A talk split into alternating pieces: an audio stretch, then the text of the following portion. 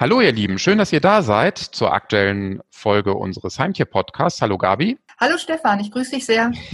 ja, und heute, äh, ich meine, das ist ja irgendwie inzwischen so ein Dauerbrenner und ähm, nervt uns natürlich unglaublich. Äh, alle die Corona-Pandemie, die Folgen, die äh, Beschränkungen, die es gibt. Und ähm, ja, wir drücken euch einfach die Daumen, dass alles soweit bei euch in Ordnung ist und ihr auch durchhaltet natürlich äh, mit euren tierischen Lieblingen zusammen, aber die können natürlich auch äh, mitunter ähm, wirklich ein Stück Geborgenheit geben und uns einfach nochmal dann auch, ja, vielleicht ein Stück Sicherheit in unsicheren Zeiten geben. Deswegen hoffen wir natürlich, dass es euch soweit auch gut geht. Uns geht's auch noch, äh, noch muss man ja in solchen Zeiten auch sagen, uns geht's auch äh, gut. Und ähm, ja, wir haben uns allerdings natürlich dazu entschlossen, auch aufgrund diverser Beschränkungen, Beeinträchtigungen und auch Vorsichtsmaßnahmen äh, eben äh, ein bisschen umzusteigen, sowohl mit unserem Podcast als auch mit dem Heimtier TV und das Ganze eben dann noch ja, kontaktärmer aufzuzeichnen. Äh, aber das soll dem Ganzen keinen Abbruch tun und wir haben wieder spannende Tipps und Informationen für euch. Und es geht ja jetzt auch gerade auf die Zielgerade in Richtung Weihnachten, kann man schon sagen. Viele von euch haben bestimmt schon Geschenke besorgt. Ähm, und es gibt aber natürlich auch vieles, was man äh, für die tierischen Lieblinge bereithalten kann. Heute geht's aber auch um ein Thema, ja, das ist einerseits selbstverständlich und andererseits auch nicht, weil es gibt vieles zu beachten, nämlich Pflege und Hygiene. Das ist der Titel unserer Themenwelt. Ähm, ja, sag mal, Gabi, Pflege und Hygiene, das ist eben sehr vielseitig, mhm. sehr vielschichtig. Da geht es um Futterhygiene, Schutz vor Parasiten, alles Mögliche. Ähm, was ist denn, was sind so die Basics aus deiner Sicht? Also wenn es vielleicht auch um Hygiene am Futternapf geht. Genau. Ja, es gibt halt also gerade äh, in Richtung Futterhygiene, was du schon sagtest, Schutz vor Parasiten und Fell- und Körperpflege, das sind so elementare Bausteine, die einfach äh, dazugehören, wenn man eben den Vierbeiner gesund erhalten möchte.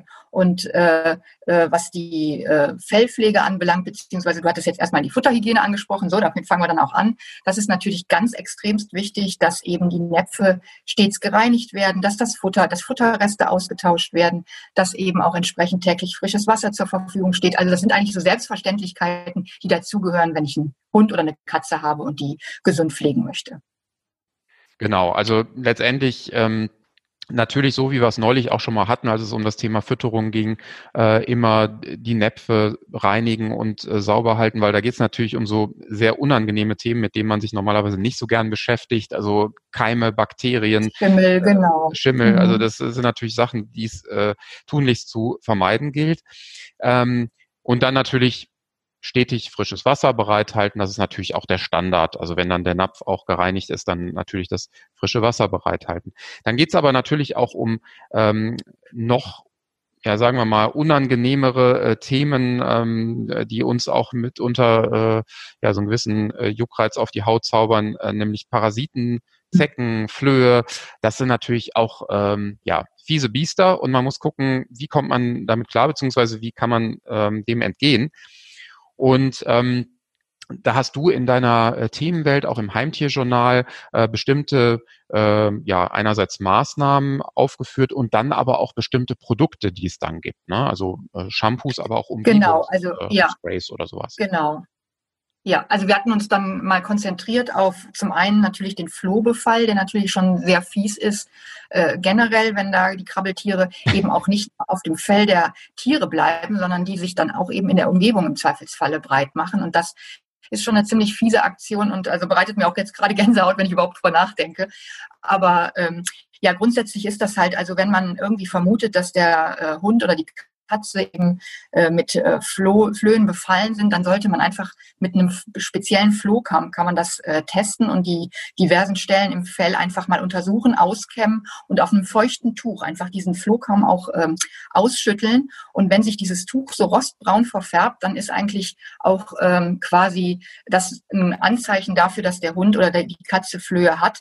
Denn dieses hm. Rost, diese rostbraune Verfärbung ist einfach nur äh, getrocknetes Blut im, ähm, im Kot der Parasiten. Und das macht sich eben auf einem feuchten Tuch dann durch diese Verfärbung bemerkbar. Und ähm, ja, und dann gibt es natürlich, dann ist wirklich äh, unbedingt auch äh, Handeln angesagt, sprich, dann muss die Umgebung entsprechend gereinigt werden. Zum einen natürlich, indem ich äh, Hundekorb und äh, im Zweifelsfalle auch Teppich oder sonst was wasche und mit entsprechenden Mitteln behandle. Aber es gibt natürlich auch ähm, entsprechende, äh, gibt natürlich auch, je nachdem, wie weit dieser Befall und auch eventuell Hautentzündungen damit einhergehen, das muss man dann auch definitiv vom Experten abklären lassen, gibt es natürlich auch spezielle Shampoos, die hier nochmal auch eine entsprechende Wirkung haben können. Aber das, wie gesagt, ist im Einzelfall zu klären, das kann man jetzt nicht so allgemein sagen. Und ähm, ja, und was den Zeckenfall, äh, Zeckenbefall anbelangt, da sind wir natürlich dann, ähm, äh, kann ich immer nur sagen, also der allerbeste Schutz davor ist erstmal, das Tier regelmäßig abzusuchen. Gerade in den Hochzeiten, wenn die Zecken äh, sehr aktiv sind,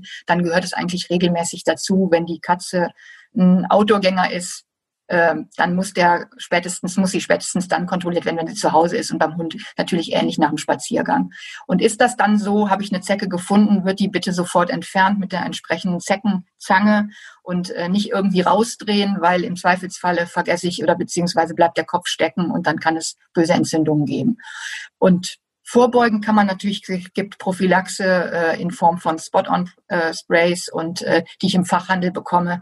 Das sind alles sehr nützliche äh, Mittel, die helfen. Man muss aber auch hier sagen, das äh, muss man ganz individuell anpassen, weil nicht jeder Vierbeiner verträgt jedes Mittel. Das muss man einfach wirklich austesten und gucken. Ja, also äh, ist schon auf jeden Fall eine fiese äh, Angelegenheit, wenn man sich damit auf beschäftigt. Äh, jetzt sind wir natürlich in der kalten Jahreszeit, das heißt da, äh, wobei die Temperaturen mitunter ja dann trotzdem noch ungewöhnlich mild sind. Genau. Aber die, die Hochphase der Zeckenzeit beginnt dann natürlich erst wieder im Frühling. Ähm, aber äh, es ist natürlich nicht schlecht, wenn man jetzt schon mal weiß, was ist zu beachten ähm, und sich auch rechtzeitig eigentlich, äh, sobald der Winter dann äh, seine letzten Fühler ausgestreckt hat, dass man dann eben auch nochmal guckt, äh, welche Produkte gibt's dann, damit ich dann auch rechtzeitig vorsorgen kann. Ne? Genau, auf jeden Fall, also vielleicht noch abschließend, äh, äh, wer sich da sehr unsicher ist, der kann auch immer wirklich im Fachhandel fragen, denn die, äh, das, das Team dort vor Ort, die sind einfach wirklich gut geschult und wissen äh, und können da gute Ratschläge geben. Auf jeden Fall. Also kann ich nur bestätigen. Ähm, dann ist natürlich noch die Frage, wie sieht's aus mit, ja, mit dem Bart des Vierbeiners? Also gut, bei Katzen ist das eh eine Herausforderung. Äh, da wird man ansonsten, äh, wird man wahrscheinlich die eine oder andere Wunde als äh, Besitzer davontragen unter Umständen. Das mögen die ja gar nicht so gerne. Aber wenn man jetzt von den Hunden ausgeht, auch da sollte natürlich ähm, ein Bart die Ausnahme sein, aber ab und zu schadet das nicht. Ähm, und man muss nur dann natürlich darauf achten, ich kann ja nicht einfach mein eigenes Shampoo nehmen und den Hund einschamponieren, sondern da muss ich dann schon ein spezielles ja. Shampoo aus der äh, aus dem Zoofachhandel nehmen. Ne? Genau, unbedingt. Also du hast es schon gesagt, ein Bad sollte eigentlich grundsätzlich immer die Ausnahme bleiben. Aber äh, wenn eben Maßnahmen erforderlich sind, sei es durch zu starke Verschmutzung oder eben auch Hauterkrankung oder, oder sonstiges, gibt es halt spezielle Produkte im Fachhandel und da sollte man wirklich auch auf diese zurückgreifen und bloß nicht irgendwie mit, sehr, mit dem eigenen Haarshampoo oder so agieren sondern äh, da muss man dann eben auf diese speziellen Produkte ähm, zurückgreifen, die dann eben auch für Hund und Katze geeignet sind. Und ganz egal, ob dann äh, das Bad, äh, das ab und zu dann auch schon mal äh, man sich beziehungsweise dem Hund äh, dann genehmigt, ähm, ob jetzt das, ob es das Bad betrifft oder dann eben auch wirklich, äh, wenn der Hund klatschnass einfach von draußen reinkommt, der Föhn sollte natürlich tunlichst äh, in der Schublade oder an der Wand bleiben. Ne? Also das hat äh, auf jeden Hund, Fall. Also das Fell darf auf keinen Fall geföhnt werden. Genau. Ja. Nein, also weder bei Hund noch bei Katze der Föhn bleibt außen vor, sondern das mache ich einfach, die rubbel ich mit einem mit einem entsprechenden Tuch trocken und dann äh, äh war es das auch. Ja, oder es gibt natürlich auch noch so so spezielle äh, aus speziellem Stoff beschaffene äh, Hundebademäntel. Also das habe ich äh, jetzt auch schon mehrfach gesehen. Ne? Ja. Das gibt's gibt's natürlich ja. auch genauso. Ähm, also es gibt eigentlich nichts, was es nicht gibt. Ähm, kommen wir mal zum zum Thema Fell, weil das ist natürlich noch mal äh, ein besonderes, gerade wenn das Fell ein bisschen, äh, sagen wir mal widerborstiger ist oder auch länger ist, also gerade bei Langhaarkatzen, da gibt's ja die unterschiedlichsten Kämme, Striegel, Bürsten, ähm, aber auch da kommt es darauf an, dass man regelmäßig kämmt und pflegt und ähm, dass man dann aber auch natürlich das passende Rüstzeug dafür hat. Ne? Also dass man nicht einfach so ein, so ein Standard 0815 genau. Kamm nimmt. Ne? Genau, also das ist, kommt nach, je nach einer Haarbeschaffenheit, das äh, wie gesagt bei Hund und Katze dann auch ähnlich. Habe ich einen langhaarigen Hund oder eine Langhaarkatze, muss ich einen, andere, einen anderen Kamm nehmen, äh, um, um eben durchs Fell zu kommen, um, äh, um das Fell äh, äh, sachgemäß zu durchkämmen.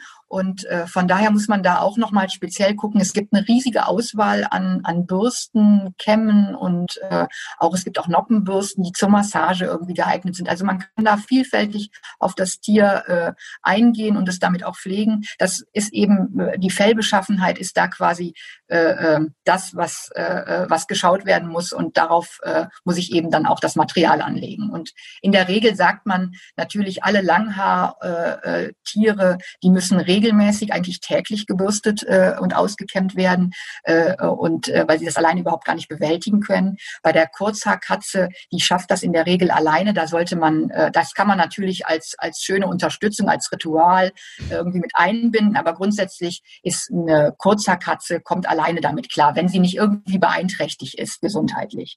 Und, und dann ähm, denke ich mal, kann man natürlich auch durch äh, jetzt durch Katzengras äh, noch ein bisschen das Ganze unterstützen, ne? auf ne? jeden so, Fall, genau. Haarballenbildung sonst kommt. Richtig. Ja, und, und dann haben wir natürlich noch äh, ja auch viele andere Körperpartien. Also wenn man dann eben die Augen, Ohren, Zähne, Pfoten sieht, also jetzt mhm. auch äh, Jahreszeit unabhängig, aber natürlich jetzt gerade, wenn äh, auch mal wieder vielleicht ein bisschen Eis, Schneematsch irgendwann ähm, auf uns zukommt und auch auf unsere Tiere, dann muss man natürlich auch mal das Thema Pfoten nochmal äh, sich näher anschauen, aber auch generell äh, muss man eigentlich regelmäßig, auch unabhängig vom Tierarztbesuch, sein Tier einfach beobachten und, und auch genauer gucken, äh, wie es ausschaut, ja, auch an den Augen richtig. beispielsweise. Ne? Genau, richtig. Eigentlich, eigentlich die Pflege äh, äh, äh, befasst sich mit eigentlich allen Körperteilen, also von einmal von ganz oben bis nach ganz unten muss einfach alles mal gesichtet werden und zur regelmäßigen Pflege gehören eben auch, dass ich die Augen, die Ohren äh, äh, und eben auch, was du schon sagtest, die Pfoten, die Zähne, das alles muss kontrolliert werden und geprüft werden. Ob, äh, und ich kann Ohren und äh, Augen beispielsweise wische ich im Zweifelsfalle mit einem feuchten Tuch aus, wenn da irgendwelche Verkrustungen oder äh, Schmutz zu finden ist. Bitte niemals mit einem Wattestäbchen agieren und äh, das ist äh, höchst gefährlich und sollte einfach absolut nie irgendwie zum Einsatz kommen.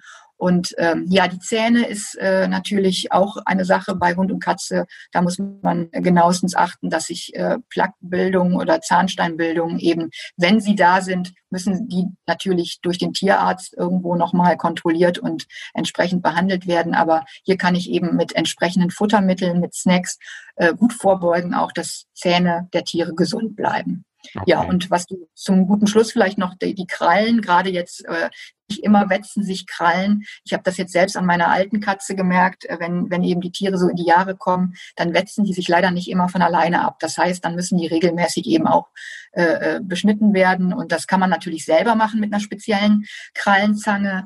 Ähm, aber man kann sich das vom Tierarzt zeigen lassen oder man geht halt zum Tierarzt und lässt es dort vor Ort machen. Beim regelmäßigen Check oder bei der Impfung Check, oder ähnlichem. Genau, genau. Genau, genau. Ja, also das ist eigentlich so, so unser Thema äh, Pflege, unsere Themenwelt. Weitere Informationen dazu könnt ihr auch gerne im Heimtierjournal äh, nachlesen, das sich im Zoofachhandel in allen teilnehmenden Zookaufstandorten äh, befindet. Auch auf zookauf.de äh, gibt es im Internet nähere Informationen dazu. Also einfach mal durchblättern und reinschauen. Es lohnt sich, weil da sind natürlich noch viele weitere Informationen drin, äh, Gewinnspiele, äh, viele nützliche Tipps und ähm, das auch rund um viele unterschiedliche Tierarten, natürlich auch im Bereich der Aquaristik ähm, oder der Terroristik.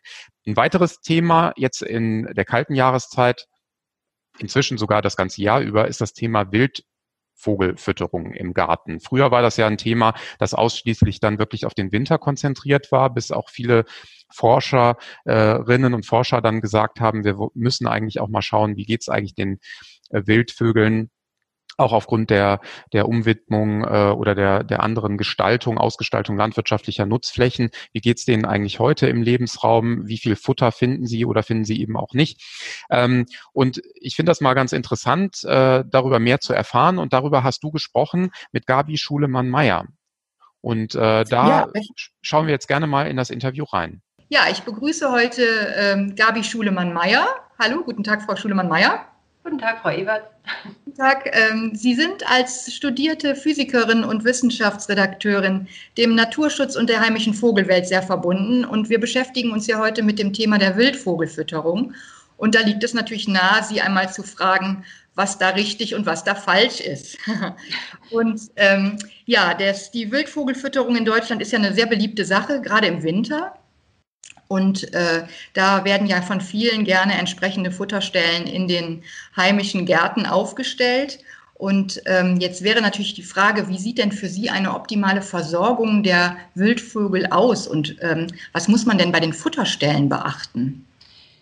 Äh, ja, zunächst einmal vielen Dank, dass Sie mit mir heute über dieses Thema sprechen, das mir wirklich sehr am Herzen liegt. Und ähm, die perfekte Futterstelle, ja, ganz perfekt kann man es wahrscheinlich nie machen, aber man sollte schon versuchen, sich der Natur möglichst anzunähern. Und wichtig ist meines Erachtens, dass zunächst einmal geschaut wird, welche Arten kommen eigentlich im Umfeld vor, dass man sich da vorab so ein bisschen Gedanken drüber macht häufig ist es so, dass ganz typische Vogelarten wie Meisen und Amseln und dergleichen Rotkehlchen in den Gärten dominieren.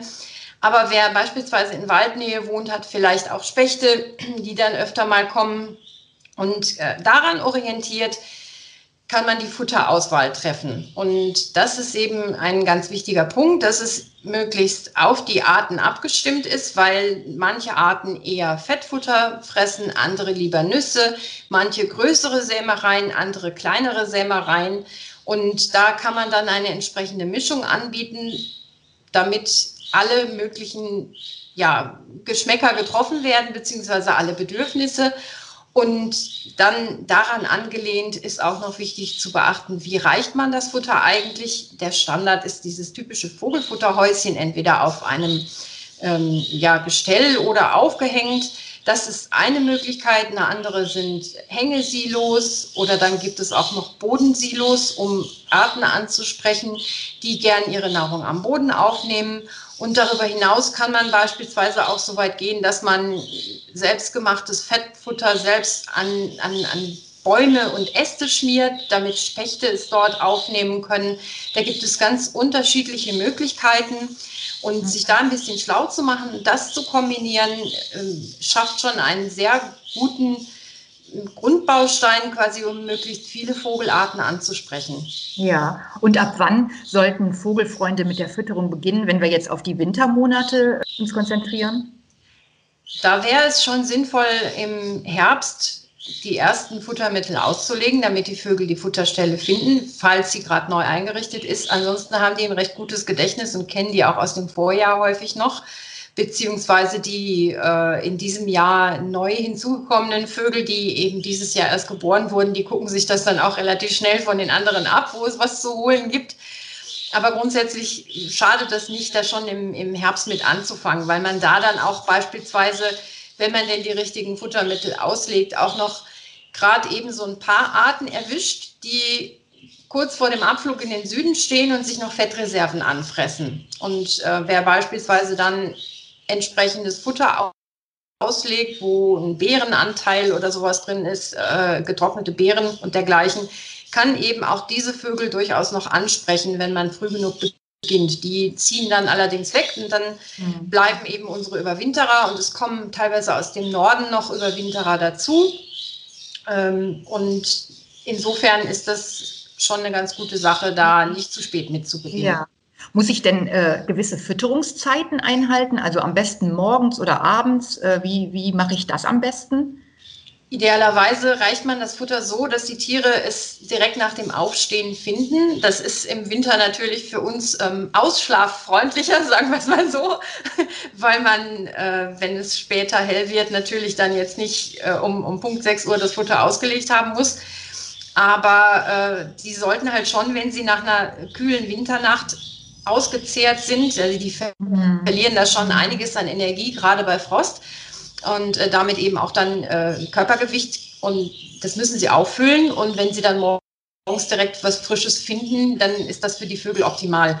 Und wenn man die Möglichkeit hat, ist es gut, dann vielleicht so zum späten Nachmittag hin nochmal nachzulegen, sodass sie vielleicht noch ein, zwei Stunden haben, wenn es hell ist und noch was fressen können, bevor sie sich wieder zur Nachtruhe begeben. Und idealerweise kann man dann nach dem Einbruch der abendlichen Dämmerung das Futterhäuschen oder die Futterstelle ein bisschen säubern und äh, ja, gegebenenfalls, wenn man weiß, man kommt am nächsten Morgen nicht dazu, rechtzeitig was auszulegen, dann vielleicht schon hinlegen. Wobei da immer auch die Gefahr besteht, dass man dann möglicherweise ähm, Ratten oder sowas anzieht. Das, das muss man immer im. Hinterkopf behalten.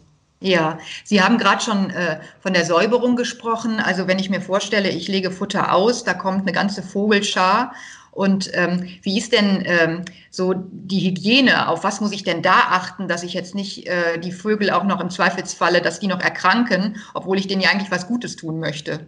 Das ist ein wichtiger Punkt, in der Tat, gerade vor dem Hintergrund, dass ja auch äh, momentan wieder Krankheiten wie Vogelgrippe und dergleichen in den Medien aufploppen und in unserer Natur äh, ihr Unwesen treiben. Ähm, dazu sei gesagt, grundsätzlich haben Vögel ein immens gut arbeitendes Immunsystem. Ich bin davon immer wieder begeistert, wie ähm, resistent die eigentlich sind. Und es ist so, dass wenn da jetzt mal ein Tag äh, ohne Reinigung stattfindet, die Vögel nicht gleich am nächsten Tag alle krank werden in aller Regel, außer es ist jetzt wirklich eine Seuche da. Aber äh, es ist schon so, dass es sinnvoll ist, einmal täglich zumindest die Futterreste zu entfernen, insbesondere wenn man frische Futtermittel wie Äpfel oder dergleichen reicht, dann äh, muss man schon schauen, dass da die Hygiene gewahrt ist, weil bei milden Wintertemperaturen auch da dann Schimmel entstehen könnte.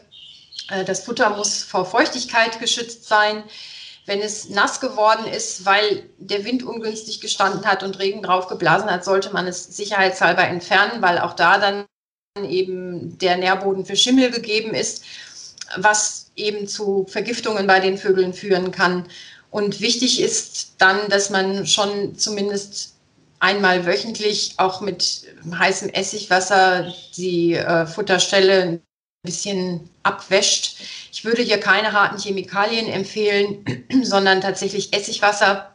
Das schadet den Vögeln nicht und äh, ist eigentlich ganz gut geeignet. Und äh, so, so grobe Kotverschmutzungen, wenn die sich irgendwo ergeben, da sollte man natürlich hinterfragen, kann der Kot auf das Futter fallen? Das ist nämlich immer das Problematische. Darüber können dann auch wirklich Krankheiten leicht übertragen werden dann muss man für Abhilfe sorgen und den Futterplatz am besten so umgestalten, dass der Kot nicht direkt aufs Futter fallen kann.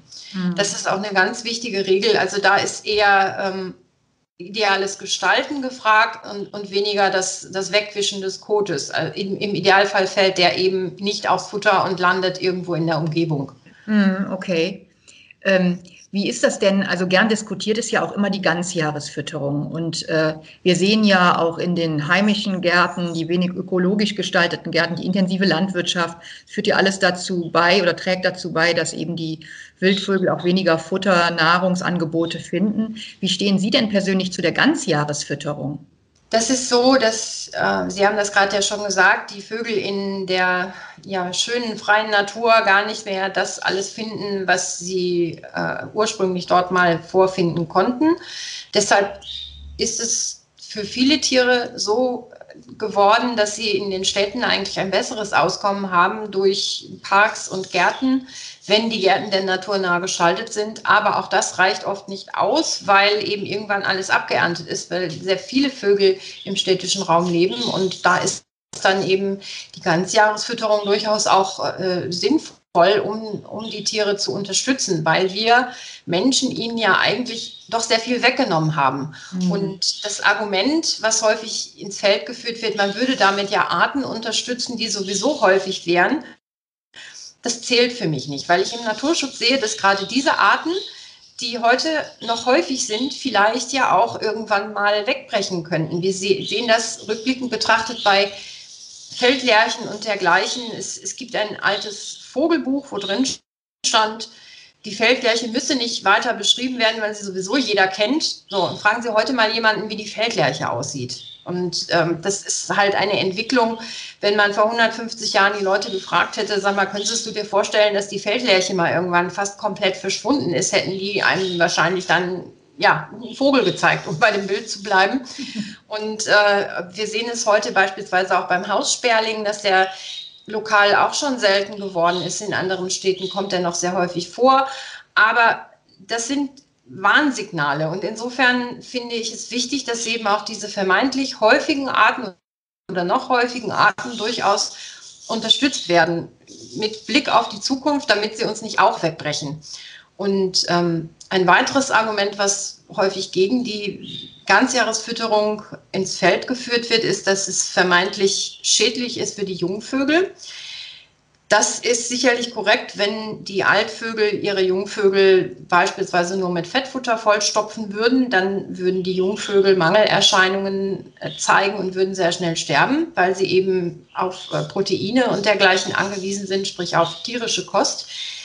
Aber man kann natürlich entsprechende Futtermittel für den Frühling und damit für die Phase der Jungenaufzucht wählen, wo beispielsweise Futterinsekten enthalten sind und kann das entsprechend anbieten. Und ähm, meine persönliche Erfahrung mit der Ganzjahresfütterung ist außerdem, ich, ich habe das sehr genau beobachtet, wer kommt, was nehmen die und was nehmen die mit und äh, schleppen das davon und dergleichen. Und was mir eben aufgefallen ist, ist, dass die Altvögel, von denen ich wusste, dass sie im näheren Umfeld brüten, vorher Raupen gesammelt haben, ihr Nest angeflogen haben, ihren Nachwuchs gefüttert haben und dann ausgehungert an meinen Futterplatz gekommen sind und sich erstmal selbst den Bauch vollgeschlagen haben, um dann sofort wieder Insekten zu sammeln für ihren Nachwuchs. Das heißt, die Vögel sind entlastet im Sinne von, sie müssen für sich selbst nicht auch noch Gott weiß wie weit rumfliegen und geraten nicht so sehr in Nahrungskonkurrenz mit ihrem Nachwuchs.